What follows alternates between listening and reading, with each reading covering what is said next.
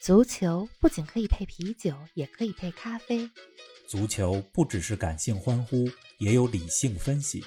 足球不只有皇马、巴萨、梅西、C 罗，也有不为人知但值得歌颂的球队和球员。足球不只是九十分钟的体育比赛，可以贯通世间万象，纵横五洲四海。足球小世界，世界大球场，一杯咖啡的时间，陪你聊足球，但不止于足球。听众朋友们，大家好，欢迎来到新一期足球咖啡馆。最近不少听众啊，尤其是荷兰球迷们，在微博上问我，咱们什么时候说荷兰足球的下一期啊？这不今天就来了吗？我们进入到橙色记忆专题的第四期。王老师你好，林子豪，大家好，欢迎来到橙色记忆的第四期，让大家久等了。是的，我发现今天咱们的主题挺有意思啊。上礼拜一月二十一号的时候，大家都在说这一天是二十一世纪的第二十一年的第二十一天。那今天咱们要讲的主题里，我看也带个二十一，不过可是一百二十一。这是要来聊聊有着一百二十一年历史的阿贾克斯啊。对，阿贾克斯人家是百年老店了，一九零零年成立，到二零二一年正好是一百二十一年。是的，啊，阿贾克斯可以说是荷兰足球的旗帜了，虽然。荷兰国家队的球衣颜色是橙色，咱们这个专题的名字也叫橙色记忆。是的，但是呢，阿贾克斯的球衣是红白两色的。但是呢，这并不影响荷兰足球和阿贾克斯这家俱乐部之间的紧密关系。是的，你可以说阿贾克斯成就了荷兰足球，你也可以说荷兰足球，啊，给了阿贾克斯发展的空间，相辅相成的。对，这个赛季我确实看了不少阿贾克斯的比赛，包括之前跟大家说过，欧冠当中他们和利物浦、亚特兰大。分在了一组，他们之间比赛我都看了。是的，前几个礼拜的时候啊，阿贾克斯和埃因霍温荷兰足球甲级联赛榜首大战我也看了。我是非常喜欢阿贾克斯。总之，你站在历史的任何时刻，你会看到阿贾克斯的打法都是非常先进的，看他们踢球赏心悦目，都不过时。对，而且阿贾克斯这里啊一直都在孕育着世界级球星啊，也可以说是球星的温床吧。所以非常期待跟大家聊这期节目。哎，那咱们还是老规矩啊，说主题之前，你再跟我们说说最近还看了哪些比赛啊？我看你在足球咖啡馆，咱们的微博上还是很活跃啊。上周你还说到，英超之所以是世界第一的联赛，不仅仅是因为有像利物浦这样的豪强，更因为有像伯恩利这样的球队。跟我们简单说说这背后的故事吧。上礼拜有一个大冷门，上赛季的英超冠军利物浦主场输给了伯恩利，零比一。利物浦最近状态有点堪忧。不过更让人惊讶的是，他们在主场输球，嗯，而且主场连续六十八场不败的记录被终结了。看完这场比赛以后，我就发出了这样感慨哈，我觉得伯恩利他实际上是英超二十个球队里边来自最小城镇的球队。伯恩利那个镇好像才不到十万人口，他这支球队呢也是英超二十个球队里唯一没有安保队伍的球队，就是一平民球队嘛。对，是啊，他打法还挺有特点的，传统的英式打法以防守见长。嗯，人家呢不仅会防守，而且享受防守。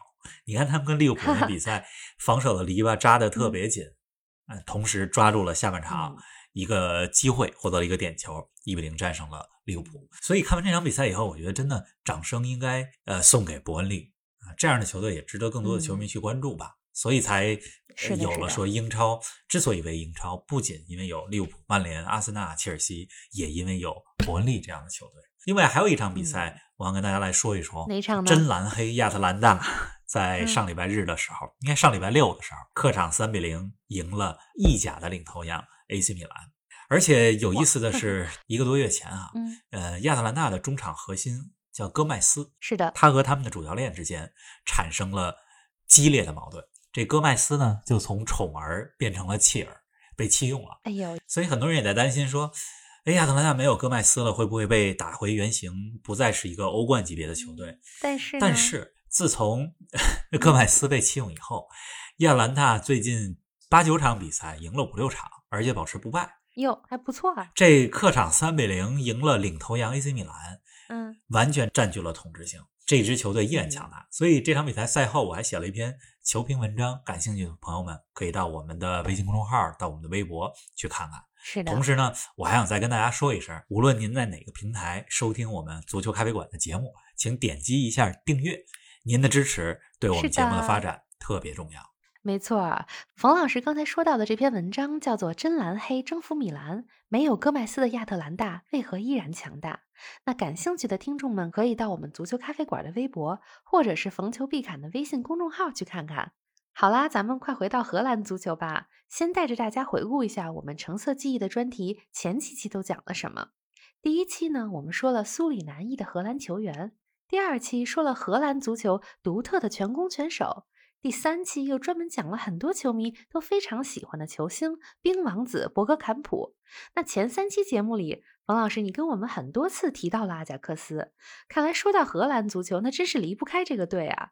是的，第一期咱们讲苏里南裔的荷兰球员的时候，比如说讲到了戴维斯、西多夫、克鲁伊维特，是的，这些都是出自于阿贾克斯的青训。没错。第二期咱们讲全攻全守，嗯，那全攻全守。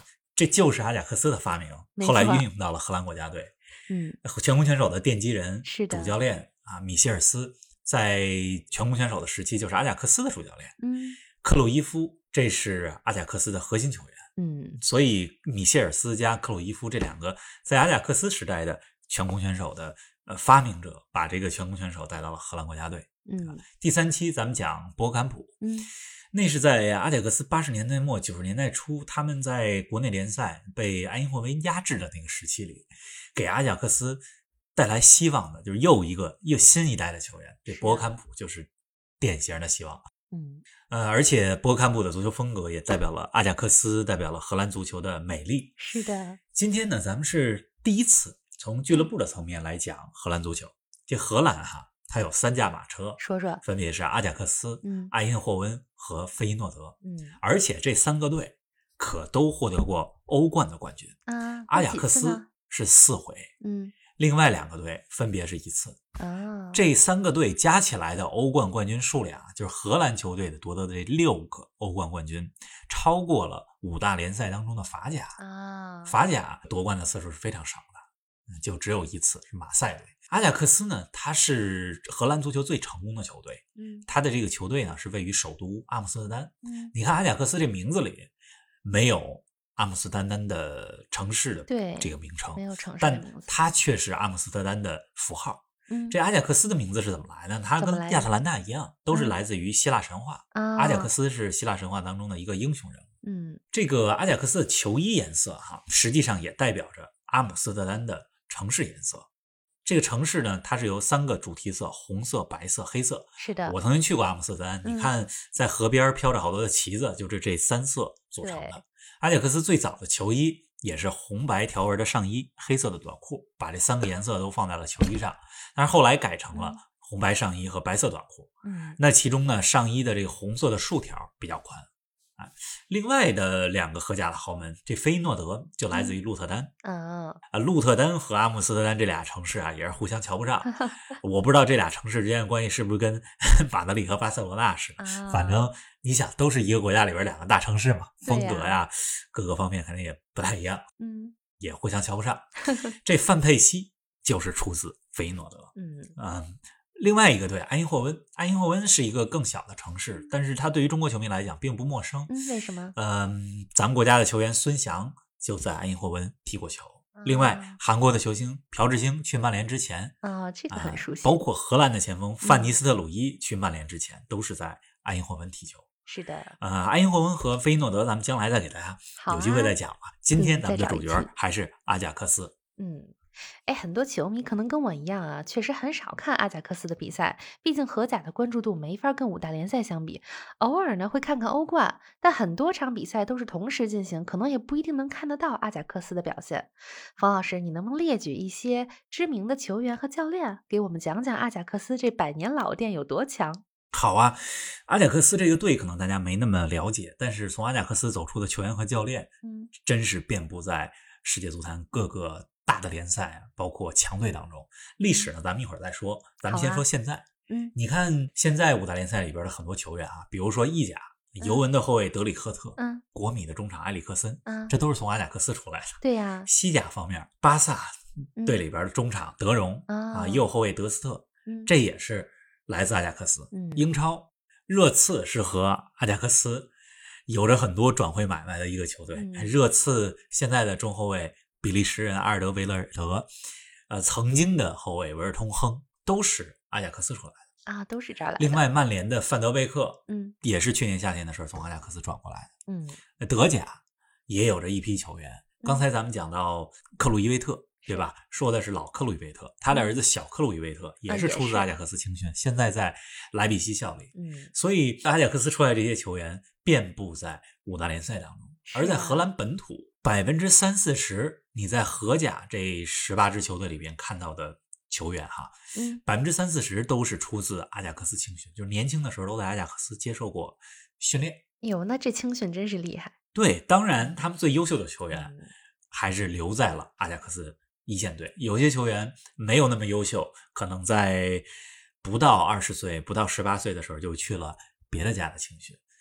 阿贾克斯的青训营翻译成英文叫做 The Future 啊，你从这名称里边就能看到，这青训的名字就代表说，哎，将来从这儿走出来的都是足球未来人才哈。好，而且。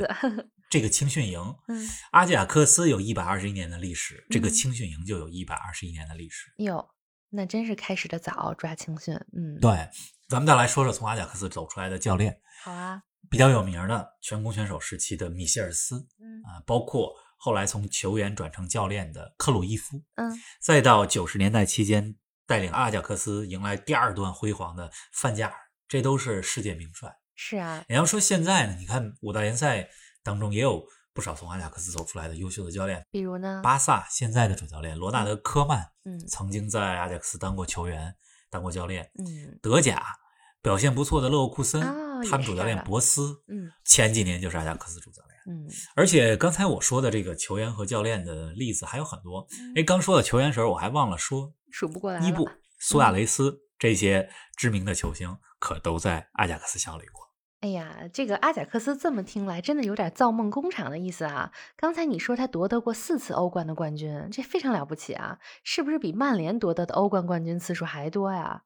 曼联是三次，对我记得你说过。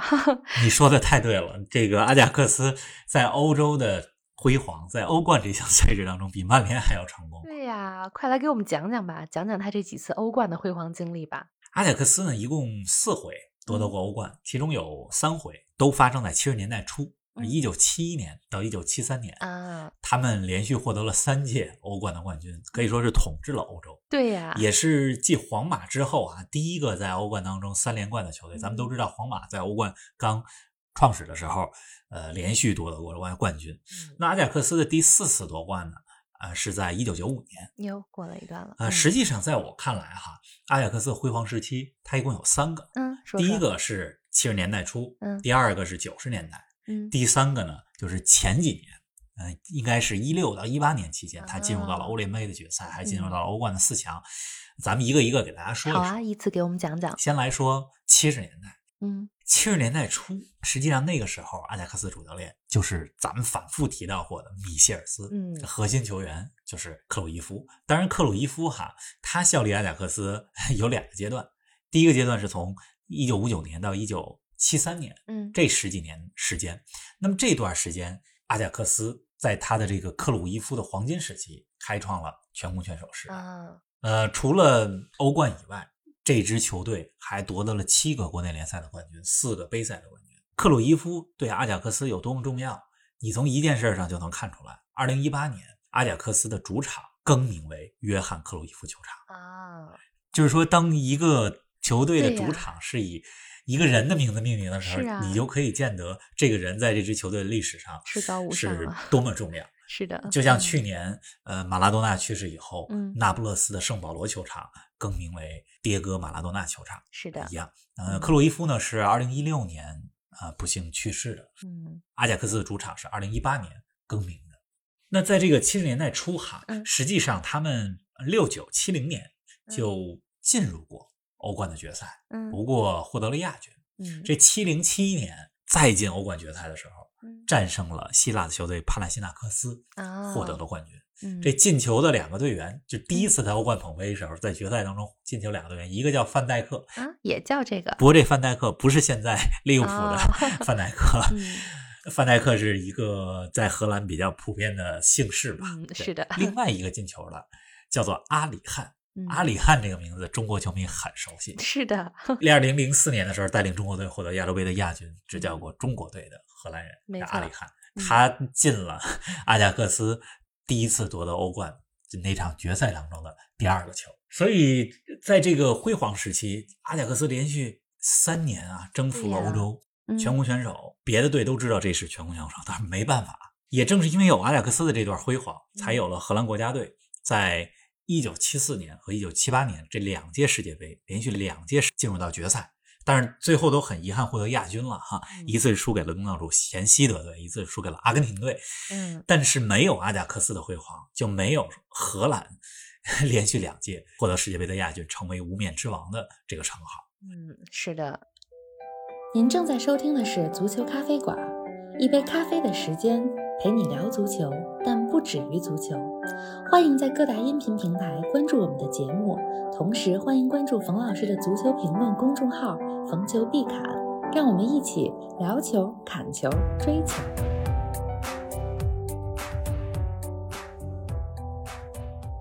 到一九七三年的时候，这个第一时代基本上就差不多结束了，对呀，因为克鲁伊夫。去巴塞罗那了。呃，之后节目咱们得再给大家好好讲讲巴塞罗那和阿贾克斯之间特殊的姻缘啊。行啊，这个应该挺有意思。这个克鲁伊夫为什么去巴塞罗那呢？一个很重要的原因是因为他的主教练米歇尔斯在一九七一年的时候就去巴塞罗那当教练，他去了，带领阿贾克斯赢了欧冠以后，巴萨说：“哎呀，这个打的太好了，这个教练太好了，我们给他雇过来了。”对呀，克鲁伊夫一九七三年获完第三个欧冠冠军的时候。也去了西班牙，去了加泰罗尼亚。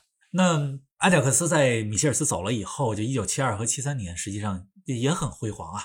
呃，那时候克鲁伊夫还在，只不过那时候的主教练已经从米歇尔斯变成了罗马尼亚人，叫斯特凡科瓦奇。这个科瓦奇可是一个非常知名的教练。当然了，就是将来节目再给大家讲讲罗马尼亚产生了一批又一批优秀的教练，其中最优秀的就是这个科瓦奇。嗯，这是七十年代阿贾克斯的。故事可以说，阿贾克斯，我不知道有没有现在有一个球队能够形容，或者说来打比方，是吧？那个时候阿贾克斯有多强？因为你看现在的这个欧冠当中，没有球队说我能三连冠。嗯，三连冠，就我说现在哈，就这一两年，那前些年啊，皇马获得了欧冠的三连冠，但我觉得那种统治地位也和七十年代初阿贾克斯是不一样的。嗯，那肯定的。哎，再跟我们说说第二个时代呢？第二时期可能很多听众朋友就比较熟悉了，就是九十年代之前，咱们讲博坎普的时候讲过，博坎普呃是九十年代初阿贾克斯最牛的新星。不过他九三年的时候就从阿贾克斯去了国际米兰，可是在他离开之后呢，阿贾克斯一波年轻球员就成为了主力，就包括了大家很多耳熟能详的名字，守门员范德萨是，嗯，队中的德波尔兄弟弗兰克·德波尔和罗纳德·德波尔、西多夫、戴维斯、雷奇格、博加德。而且当时阿贾克斯除了有这些荷兰球员以外，还引进了几个外援：利德马宁、卡努、费尼迪、乔治。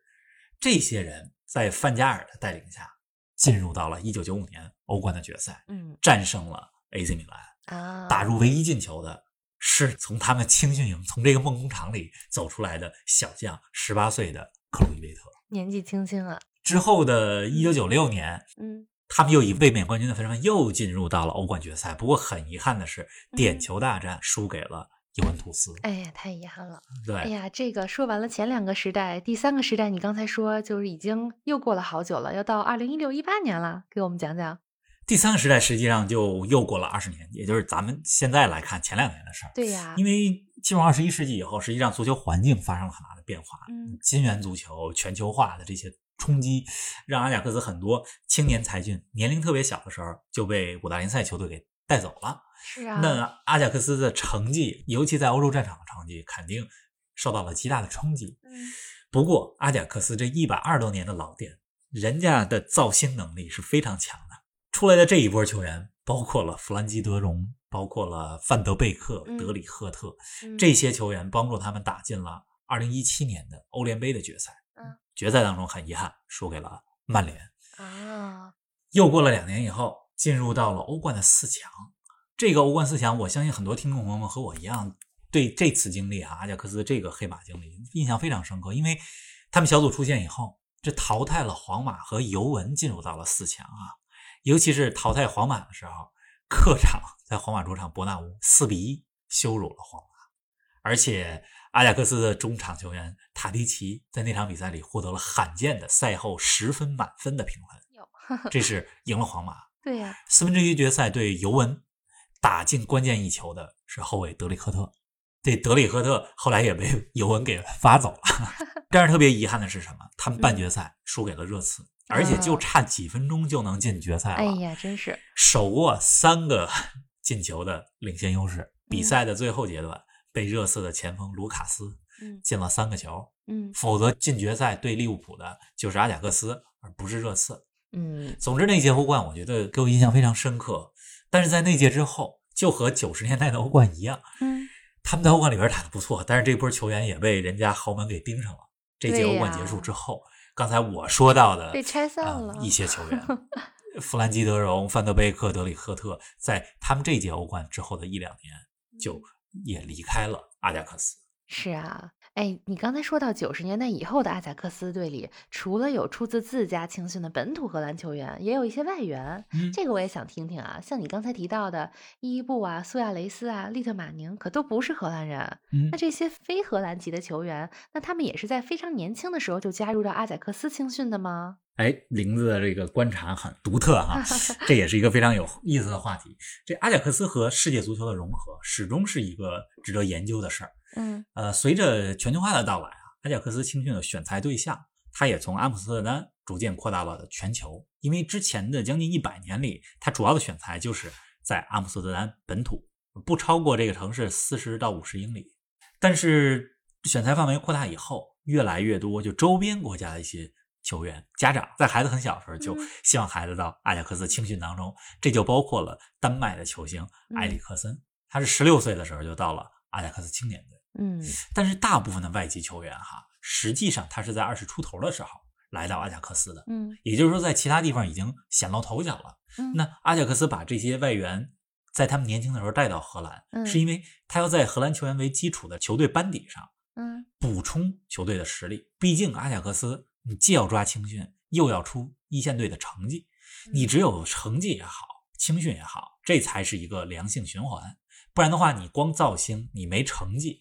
对呀，很多的好的苗子也不愿意到你这儿来。确实是你像伊布、苏亚雷斯这些球员，基本上都是在本国联赛里展露了一定才华，嗯，然后来到了阿贾克斯，进一步提升自己，嗯，几年之后才登陆五大联赛。是的，阿贾克斯呢，从这样的操作当中也获益，一方面是这些球员帮助了他们球队打出不错成绩，另外一方面，从瑞典、从乌拉圭这些国家引进来球员。包括从非洲，在阿贾克斯踢了两年以后，这些球员的身价大幅提升。对，他们把这些球员卖到五大联赛球队，在经济上也赚了点钱。是的，而且这里还特别值得一提的是，九十年代中期，也就是阿贾克斯啊，一九九五年获得欧冠冠军的成功，少不了两位非洲球员啊，一个是卡努，一个是乔治菲尼迪，这两个人都是尼日利亚人。这次成功呢，也让阿贾克斯更坚定的说，我们要从非洲选材啊，所以在。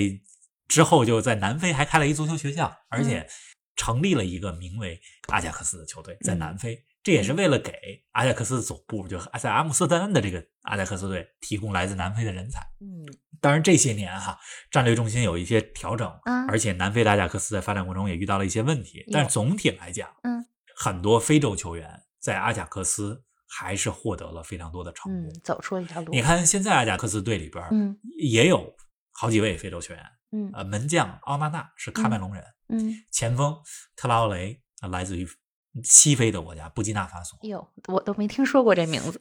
你 刚才说到这个阿贾克斯，对最成功的外援哈，嗯，我觉得他们最成功的外援是芬兰的球星利特马尼，嗯，这也是一九九五年获得欧冠冠军的主力成员之一。嗯，这个名字记下来。咱们一直没讲芬兰足球，北欧对对其他的国家，挪威啊、瑞典啊、丹麦啊都讲了。呃，将来我一直在说说，等到二零二一年芬兰第一次进入欧洲杯的时候，再跟大家说芬兰。这个咱们将来好好跟大家聊。好的，嗯，阿贾克斯和世界足球的融合，最典型的例子就是阿贾克斯与巴塞罗那之间的关系。你看，从米歇尔斯到克鲁伊夫，再到现在罗纳德科曼，嗯，这阿贾克斯的这些教练、这些球员们，影响了一代又一代的巴塞罗那的，确实是本土人才。你像现在曼城主帅瓜迪奥拉，嗯。他就是克鲁伊夫足球哲学的坚实拥趸。哎，深远的影响啊！哎，今天这期节目咱们可讲了太多阿贾克斯知名的教练和球星了。从这中间我也能看到你对阿贾克斯的喜爱啊，冯老师。那你心目中最喜欢的阿贾克斯球员是谁呢？我对二零一八一九赛季进入欧冠四强的那支阿贾克斯印象挺深刻的啊。如果就这一批球员来讲啊，我最喜欢的是两个人，一个是范德贝克啊，一个是齐耶赫。齐耶赫是摩洛哥人，范德贝克是啊荷兰人。这俩人呢，目前都在英超效力，都不在阿贾克斯。不过呢，在英超这俩人都没有找到最佳状态。其实也挺希望，反正换了一个环境，换了一个球队，这就跟同样好的一棵大树，但是放在了不同的土壤上，他得去适应一样。我觉得给他们一点时间，范德贝克和齐耶赫都是非常好的球员。嗯，你要说现在就是当下在阿贾克斯踢球的这些球员啊，我其实非常喜欢阿贾克斯的一个中场六号克拉森。啊，这克拉森啊，长相，包括他的踢球特点，都不是那种脚下细腻型的选手。嗯，你看一下他这个克拉森的长相，你会觉得说，哎呀，荷兰足球一想到荷兰，一想到美丽，一定是像博坎普那样很优雅的球员，对吧？但这克拉森不是这样。嗯，但是为什么我特别喜欢这个克拉森？因为能攻善守，而且他让我想到了荷兰曾经的中场，嗯，戴着眼镜的埃德加·戴维斯。啊。这是现在我最喜欢的阿贾克斯球员。你要说从退役球员来说，那毫无疑问是博格坎普啊，那肯定是。哎呀，咱们节目时间过得太快了，又快要到尾声了。冯老师，如果听众朋友们想看看阿贾克斯的比赛，应该到哪去看呢？